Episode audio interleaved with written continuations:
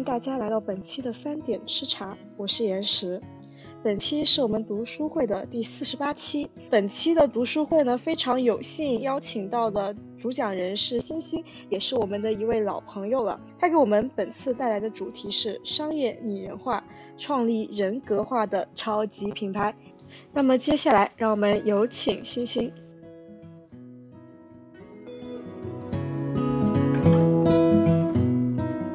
呃，我今天其实想要分享的题目是商业拟人化，就是创立人格化的超级品牌。其实这个源自于呃呃，最近这段时间我在工作和阅读，就是看各种新闻或者信息之类的，嗯，然后感受到的一种感悟吧。嗯，我是基于一本就是介绍呃红星诺亚，就是日本的一个星野集团，它是一个运营呃度假。区度假村那么一个酒店品牌，然后从介绍它的那种商业文章里面得到的呃一些感悟吧，就是它其实里面给我最大的想法就是，呃，其实我们需要的是一种能够在嗯国际上能够打出像呃品牌类的一种生活方式，呃以生以生活方式为代表的一种品牌类的文化。基因吧，我感觉就是你得给人家一种文化印象，就是呃，目前的话，呃，所有就是经济的发展都会带来一种生活方式的变化，但是目前我们中国给全球嗯其他人带来的一种感受就是，其实我们并不懂，并不会生活，嗯，他们可能更多看到中国嗯高速发展的经济，然后他们在谈论谈论过程中中都会提到，就是呃中国的。呃，产业链很很完善，嗯，一提到我要来中国，并不是说我要来中国去体验什么样的文化，而是说，嗯，我要做生意，我要去中国去呃接触到这种呃可以呃廉价的产业链，可以压缩我的成本，给我的产品提高很多的很大的竞争力，然后同时呢，嗯，中国的因为 大家工作都很努力，所以呢。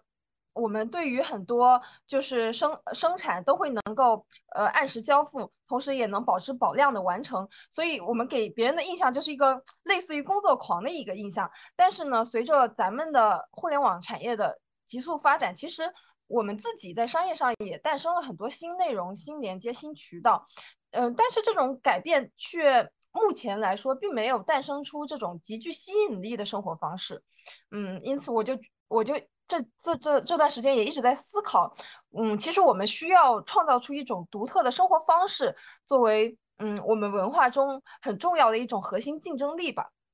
然后同时呢，我也注意到，呃，最近我们 可能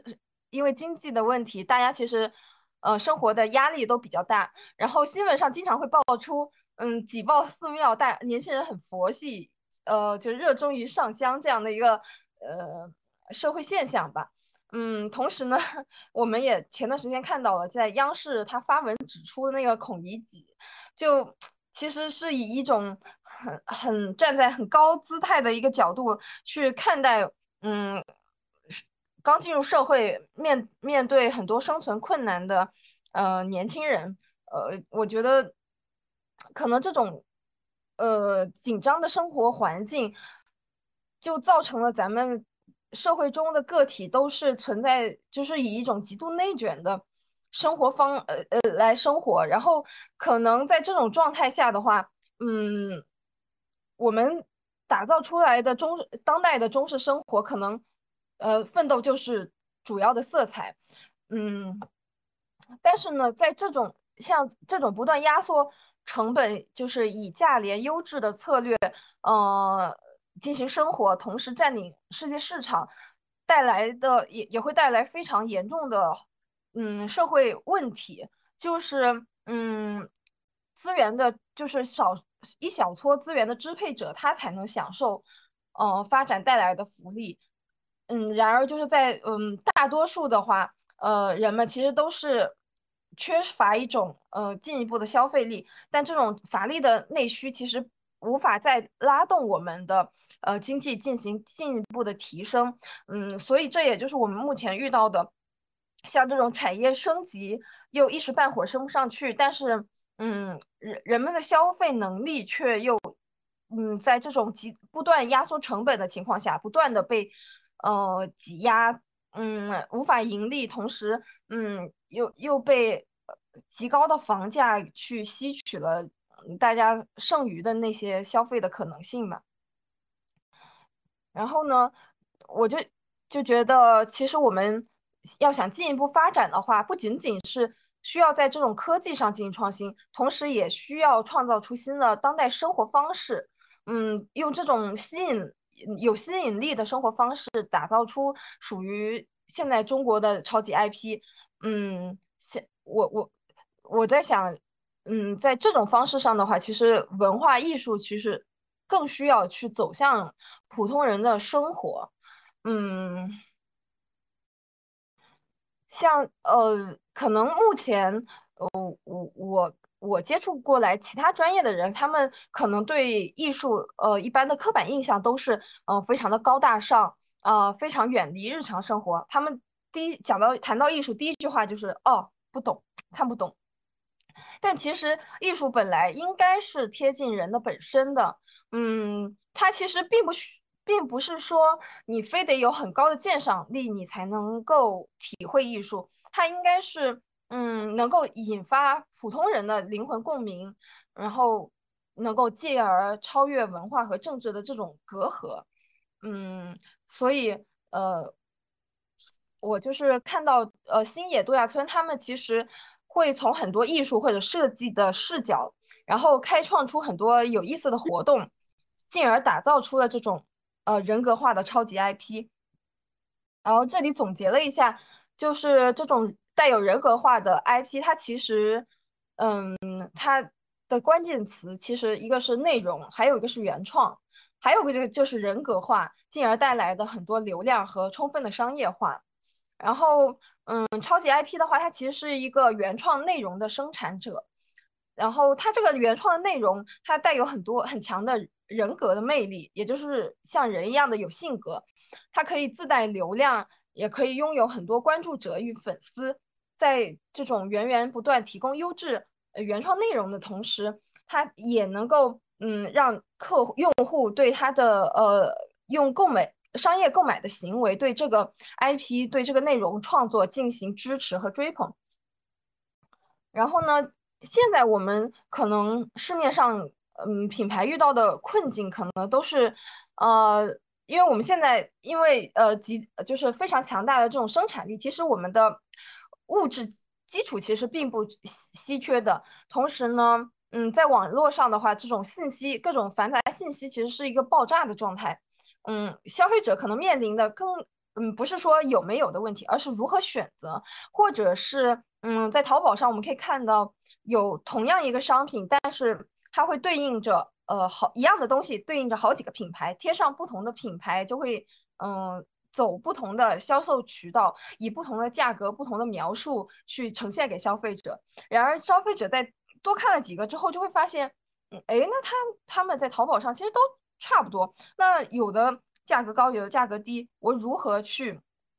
选择它呢？那我可能就是通过价低来选择了。嗯，所以的话，这是会造成这种你的品牌其实并没有搭建出这种嗯独特的个性，嗯，因此就是你的客户的转化率和留存率也都不是很乐观，嗯，就是所以因此在这种顾客他注意力嗯无法一直嗯瞄准在同一个品牌品牌的这样的情况下呢，这种商业品牌势必要进行就是人格化，用强烈的性格特征。来呃抓住这种目标客户的心，嗯，就举几个就是呃呃咱们现在就是 IP 的一个例子吧，就是首先就是大家很了解的苹果，它会打造出一种呃轻奢科技感、极致体验这么一个呃人设，同时呢，就是因为呃它的创始人乔布斯他。作为嗯，他自己的独特设计美学和精益求精的要求吧，就会吸引了众多粉丝。也就是说，他打造出来一个很完善的呃人格形象。那么就他每次开发布新品的时候，其实呃作为一个呃引领潮流的那么一个品牌吧，很多呃公众号啊、视频网站都会自发的对它的内容进行报道，这就也助助呃就进行推波助澜，让大家就是呃每一次都呃关注到它的新品发售吧。这样的话，就是形成了一个正向的循环嘛，就是对它的整个品牌的格呃格局的塑造都非常的有好处。嗯，呃，但其实我觉得在这个过程中，它其实嗯不仅仅是用各种文化或者艺术呃的概念去包装这个品牌，它更多的是将这种商业化。嗯的思维去融入日常生活吧。嗯，我这里又举那个星野集团的那个例子，它会呃，它其实是呃作为就是策划设计运营一体化，它其实是一个运营公司。嗯，它在这里是它成立了一个叫嗯星野，哎，我我在哪里看？哦，他成立了一个星野集团房地产投资信托基金，嗯，叫 Hoshino Resorts 呃 REIT，呃，这个就是来带来这种嗯稳定的开发资金来源。就是呃，这个信托基金 rate 的话，就是前段时间国内呃在上海也推出了十只呃房地产的呃不是基基建的这个 rate，它的概念其实是呃向社会上广泛嗯。征集资金，嗯，在国内的话，好像是，可能是你可能，呃，要以比较大的，嗯，投资，呃，起始吧，好像是一百万，哦，我有点记不太清楚了。然后吸纳这种社会上的游资来，呃，进，呃，来帮助整个，呃，星野集团进行开发。然后呢，他会将整个运营跟那个。呃，所有权就是这些度假村的这种所有权给分离开来，呃，他会呃实行这种运营专业化战略，也就是说，这个度假村或者是各种产业的所有权并不在呃这个星野集团本身，然后它有很有一些有一部分是呃所有权大是属于嗯这个 REIT 基金，然后也有一部分是它会跟比如说在呃日本以外的地区。他会跟当地的那个物业物主进行合作开发，呃，他只是负责运营这一部分的。然后他这样的话实现了呃所有权和运营的分离的话，他并不需要投入很大的资金，因为我们知道就是度假村，它其实你开发一个度假村要花费的价格其实是很巨大的一笔资金，它这样的话就可以用比较少的基金资金，然后就可以去呃进。在多地进行开发，这样的话也有助于它整个品牌进行拓展吧。嗯，这样实行运营专业化的战略呢，它的收入其实一部分是固定的收入，呃，这个固定收入是占销售额的百分之三，然后它还有一个占利润收入的百分之二十，那么一个提成收入，这个就是他们所有的嗯盈利的来源。然后在这种呃呃以呃，专注于运营的这个角度呢，他会就是很事无巨细的参与到，比如说那度假村客人的衣食住行等等各种微观形式生活方式的一个设定和呃设计。然后他在嗯呃他自己说是保留传统的同时呢，也不是并不是保留古旧啊。然后对嗯，比较比如说呃度假村很多不符合现代生活方式的。呃，地方都进行一个改造吧，然后它在这种情况下，嗯，它更多的是不仅仅是营造出这种很悠闲、嗯高品质的空间，同时它也会为整个呃客人提供很多文化呃生活类的体验，呃，譬如说就是它会开发出好几个支线，嗯，在城市中的话，它就会嗯。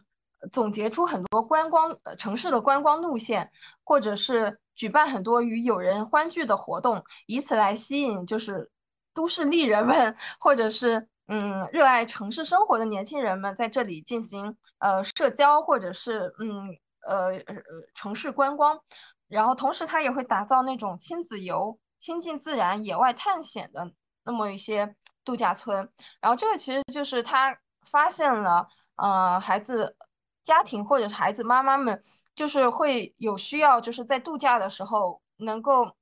呃，带领小孩子，能够让小孩子能够参与到整个呃度假生活中，呃，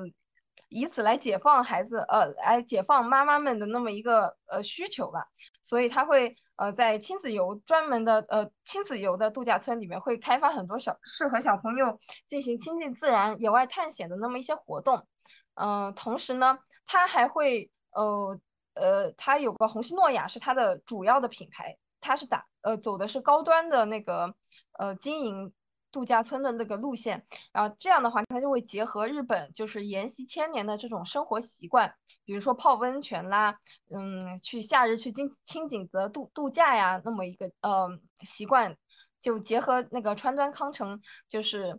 呃夏目漱漱石他们的一些呃呃作家喜欢。嗯呃，泡泡温泉这样的一个呃文化意象，或者是像《千与千寻》这种汤屋，嗯，像国外进行日本文化输出的那么一个方式吧，就是把嗯日在就是日日本文化作品中，就把这种温泉旅馆就逐渐变成一个嗯代表日本的一个标志性的呃生活方式，比如说在。呃，恰当的时候来一场温泉旅行，它就会变成一种呃推动情节发展，或者是能够维系人们情感的一个非常重要的一个活动。呃，这样的话，就是其实它会形给大家带来一种印象，就是这样一个活动就代表舒适、高级、呃呃温馨那么一个场景。呃，这样的话也有有助于它的这种商业活动的开展吧。嗯。其实就讲到最后的话，嗯，我我也很想就是跟大家讨论一下吧。呃，其实目前的话，我们可以看到，其实呃，我们国内有很多很好的文化，但是我们却没有把它打造成一种嗯现代版版的，就适合当代生活的那么一个生活方式，或者是嗯将呃文化传统现代化。就你们认为就是嗯怎么样才能？打造出这种有吸引力、有魅力的这种文化，嗯，也不一定是传播给世界吧。就是首先让我们国内自己都能够有这种，嗯，文化的，呃，感受到这种文化力的一种活动，或者是怎么样，品牌都可以。但是可能举个例子，像椰树牌、老干妈，他们可能，嗯。我觉得算是国内比较有个性化的那么一个品牌，也有自己的一个独特的品牌气质吧。但是它可能并没有成为一个超级的 IP，呃，可能它还是没有特别的结合生活方式，它只是一个嗯有自己品牌特征的那么一个呃在某个区域里的一个品牌，并没有。形成那个很代表性的质的生活方式，感觉。感谢星星的分享。我们的读书会分为上下两期，下半期为讨论环节。在下半期，我们也会针对星星刚刚提出的问题以及一些其他的话题进行讨论，请大家不要走开，我们下半期精彩继续。